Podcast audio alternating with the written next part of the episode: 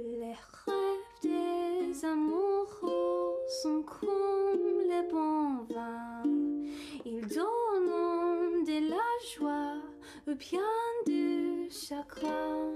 Affaibli par la faim, je suis malheureux.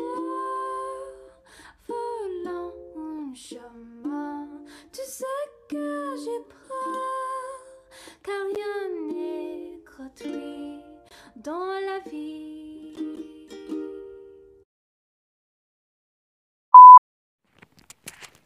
Olá, eu sou a Cat e esse é o meu podcast. Posso falar?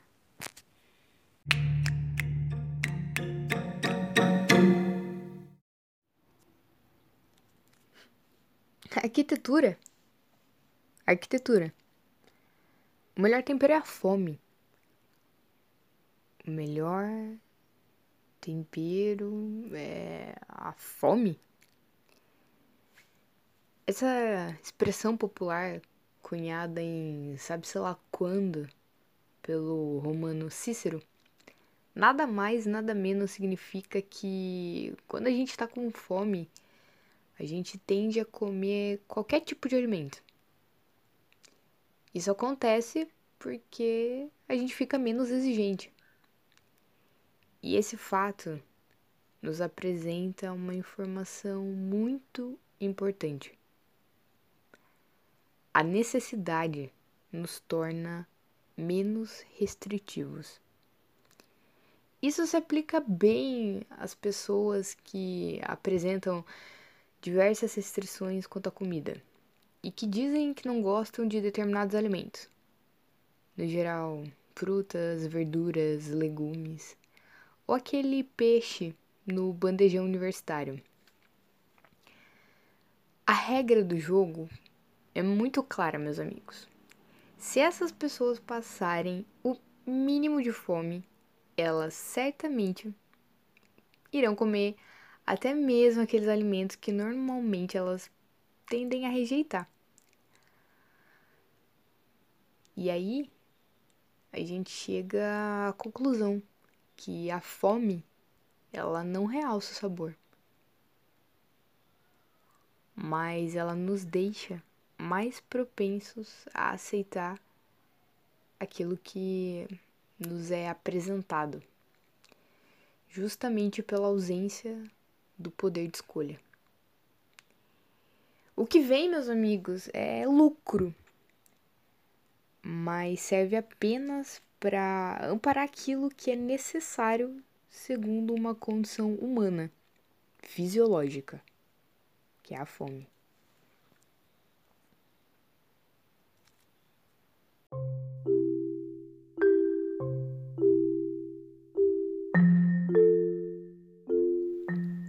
Bom, e já que a gente tá falando de comida, eu queria fazer um breve comentário sobre o meu hobby em programas de culinária.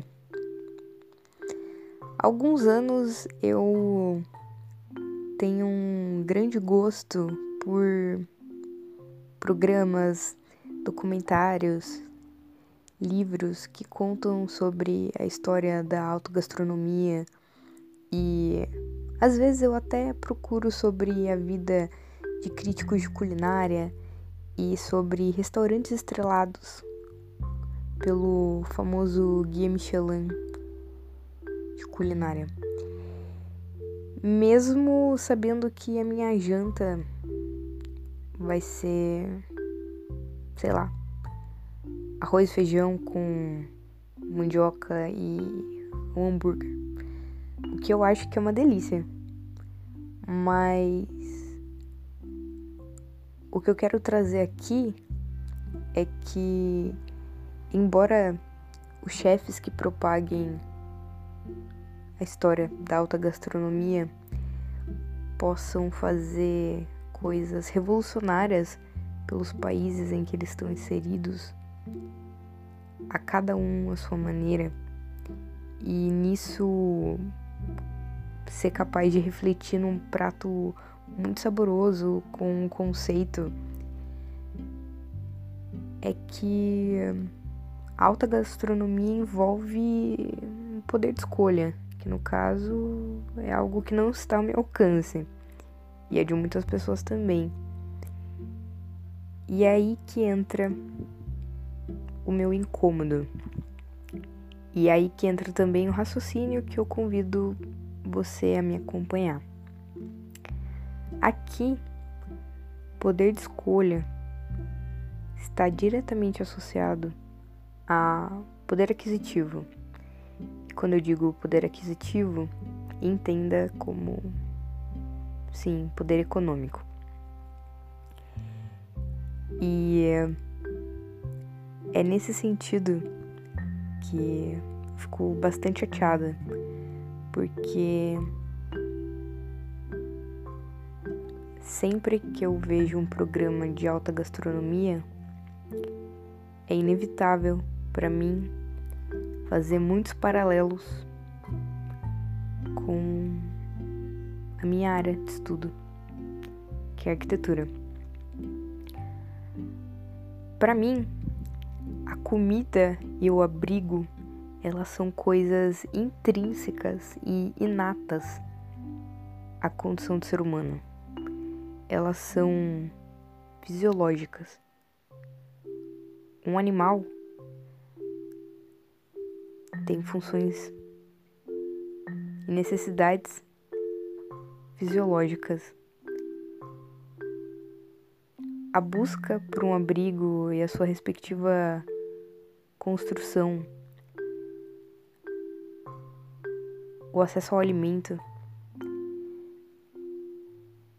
para mim são coisas inatas e direitos que deveriam ser assegurados.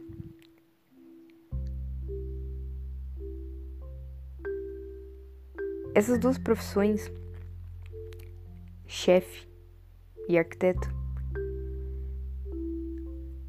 são, como eu posso dizer, ao entrarem em uma estruturação de sociedade é, sob a divisão do trabalho e de ofícios e de profissões, fazem com que esses profissionais sejam categorizados como profissionais liberais. E eu entendo isso. Mas a função social que eu acredito que essas duas profissões desempenham, justamente por desempenharem ofícios que são intrínsecos à natureza humana, é que me causam certo amargor na boca, porque se o poder de escolha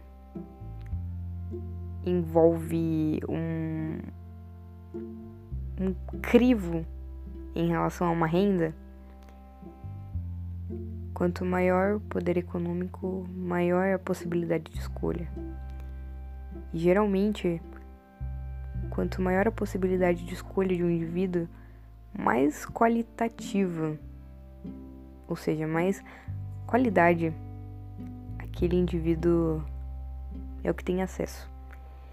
E a ideia de grife nessas duas profissões me incomoda profundamente, porque sempre me parece que justamente por a gente ser tão fragmentado em classes, quando isso se choca com profissões que respondem a coisas tão inatamente humanas, que é o poder de transformação do alimento e a transformação do abrigo, é que a gente percebe que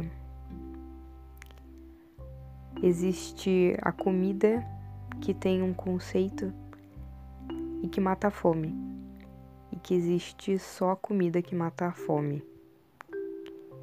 E também existe a arquitetura, que é uma experiência no morar. E existe arquitetura que é só um teto sob a cabeça. E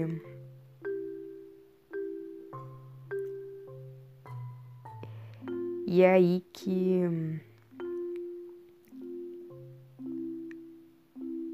a arquitetura estrelada e a comida estrelada fazem com que existam pessoas que podem, por meio delas, escolher como e onde querem morar e como e onde querem comer. Mas, se a gente pensar que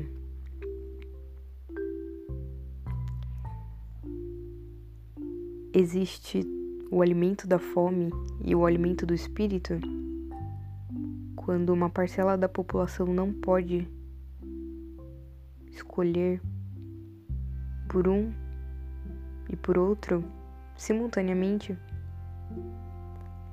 é que a gente percebe que um lado humano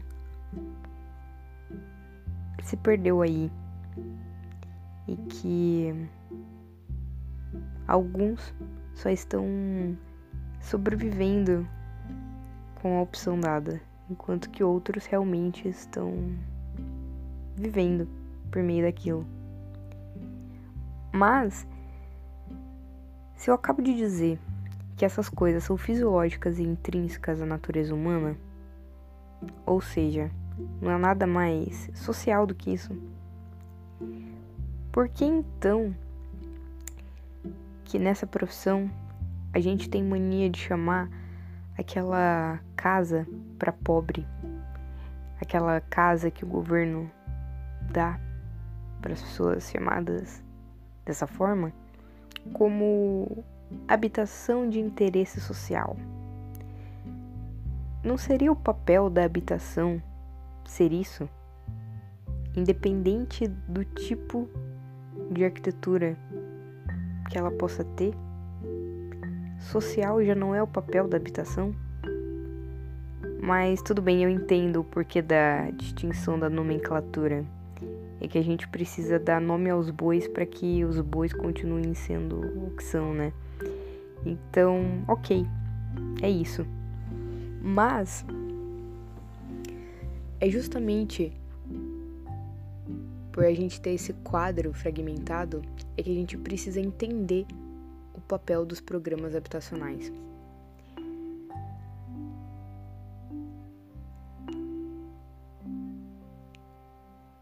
Os programas habitacionais, eles respondem a uma demanda de um déficit habitacional, pois, como eu acabei de dizer, uma grande parte da população não tem um poder de escolha, muito menos é, o poder de escolha é, quanto ao solar. E aí entra a CDHU, a Companhia de Desenvolvimento Habitacional e Urbano. Ela, é ela há décadas financia moradia para quem não tem grande poder de escolha quanto ao morar. É sabido que no Brasil pessoas que têm até três salários mínimos não conseguem um financiamento privado sem ajuda estatal para conseguir um, uma moradia própria. E, enfim, é, fazendo todas as ressalvas possíveis quanto aos conflitos de gestão estadual, federal, a como essas habitações de interesses sociais são inseridas na metrópole e sobre a qualidade dos projetos dela, a metragem, o interesse social e político envolvido aí, é fundamental que esse tipo de serviço pelo Estado possa continuar acontecendo. A CDHU, assim como a EMTU, que a Empresa Metropolitana de Transportes Urbanos, são duas empresas que prestam serviços sociais, se assim podemos dizer, é, urbanos. E elas são autarquias ameaçadas por um projeto de lei, que é a PL 529, pautado recentemente pelo então governador João Dória. Bom, eu não esperaria que um cara que pertence à árvore genealógica de uma família herdeira de uma capitania hereditária fosse realmente entender a importância disso. Mas nós precisamos. Eu preciso que você entenda. A CDHU há décadas fornece a possibilidade de uma moradia própria para pessoas que não têm onde morar e passam e passam a ver nesse programa a possibilidade de ter uma escolha. E a MTU também há muito tempo presta o serviço por meio de ônibus intermunicipais que cobrem toda a região metropolitana de São Paulo.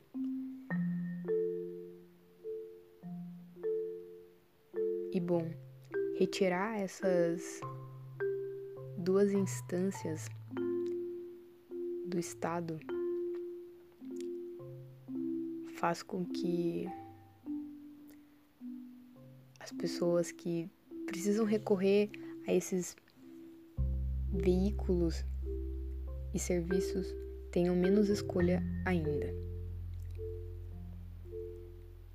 É sabido, segundo Flávio Vilaça, um importante teórico urbanista, que o tempo de deslocamento na metrópole é gerido por quem tem mais poder de escolha, ou seja, por quem tem mais poder de escolha sobre aonde vai morar e como vai se deslocar. Que tem mais acesso ao transporte, que tem mais acesso a uma porção de terra em um eixo economicamente privilegiado.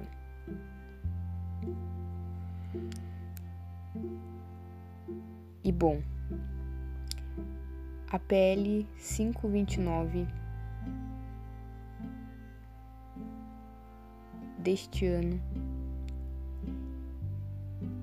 propõe que autarquias como essa e como muitas outras no estado de São Paulo sejam extintas. E o impacto disso é gigantesco. Para além da extinção da CDHU e da MTU, a PL 529 propõe que o fundo financeiro para universidades estaduais, como a FAPESP, tenha suas verbas de longo prazo recolhidas.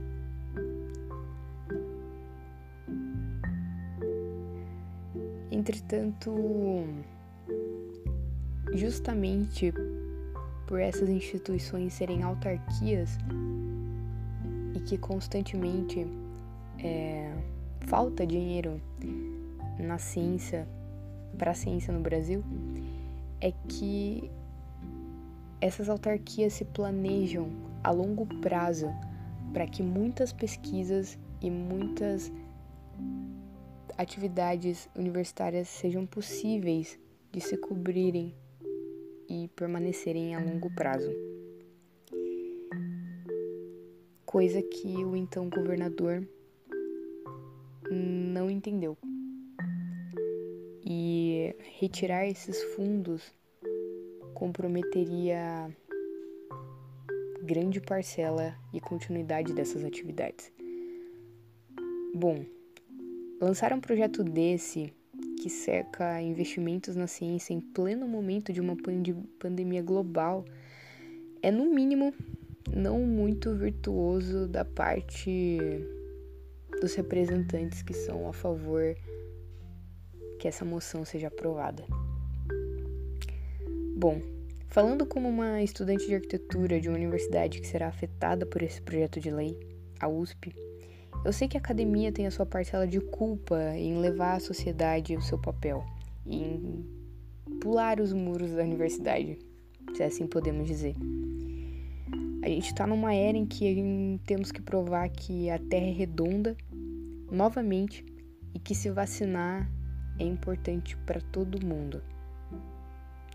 Mas nem um outro ano foi tão didático quanto esse para entendermos a importância da ciência e da relevância ao tomar uma decisão na hora de votar. Focar na existência desse tipo de coisa fazer pressão e se posicionar para que esse tipo de amparo estatal continue acontecendo por meio desses serviços e que essa decisão não seja tomada por esse projeto de lei, é só podendo existir ainda que nós poderemos exigir e propor melhorias nesses projetos, como classe de profissionais e população. Bom, se eles continuarem existindo. E é nesse sentido que eu venho convidar você que está ouvindo isso a ler o projeto. Ler o projeto da PL 529-20, que está tramitando em votação a oposição à sua aprovação conseguiu que ela fosse barrada até certa instância, mas Bom, a gente precisa ainda que esforços sejam empreendidos para que os nossos representantes colocados lá em votação por nós na última eleição possam entender o porquê não é legal que esse projeto de lei seja aprovado. Nesse sentido, eu vou deixar aqui na descrição desse episódio uma, um link para uma pasta em que você pode ter acesso ao e-mail de todas as pessoas que vão votar e participar da votação para esse projeto e um documento em anexo que pode te dar uma dica do que escrever nesse e-mail para que eles possam ver que a gente quer se comunicar e a gente quer comunicar que isso não é legal. Se é que você me entende. Bom,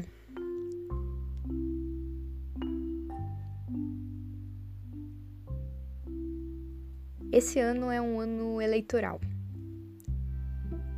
E refletindo junto ao contexto atual e do tema tratado aqui, eu quero que, sei lá, você reflita sobre o impacto das ações individuais e de dar poder aos representantes com responsabilidade. Porque na urna você pode escolher não só por você.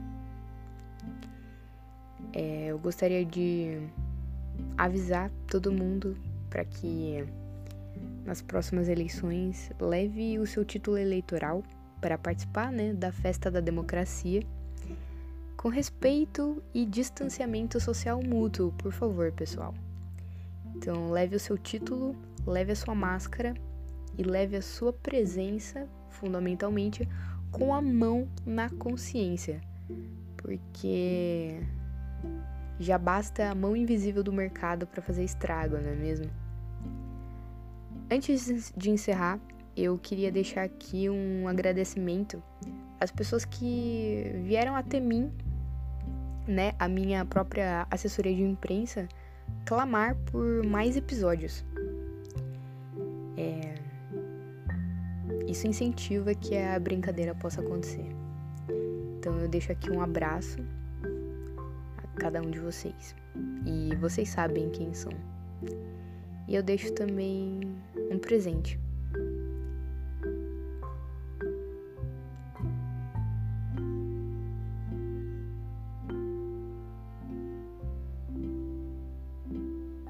Saúde! E muito obrigada.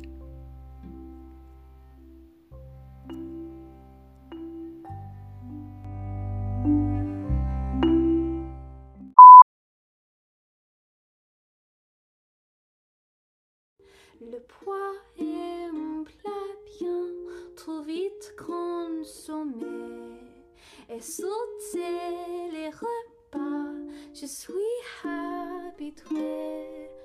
On voulut solitaire et triste à nourrir, un si amer, j'ai un peu racière, car rien n'est que dans la vie jamais on ne me dira qu'il a consolé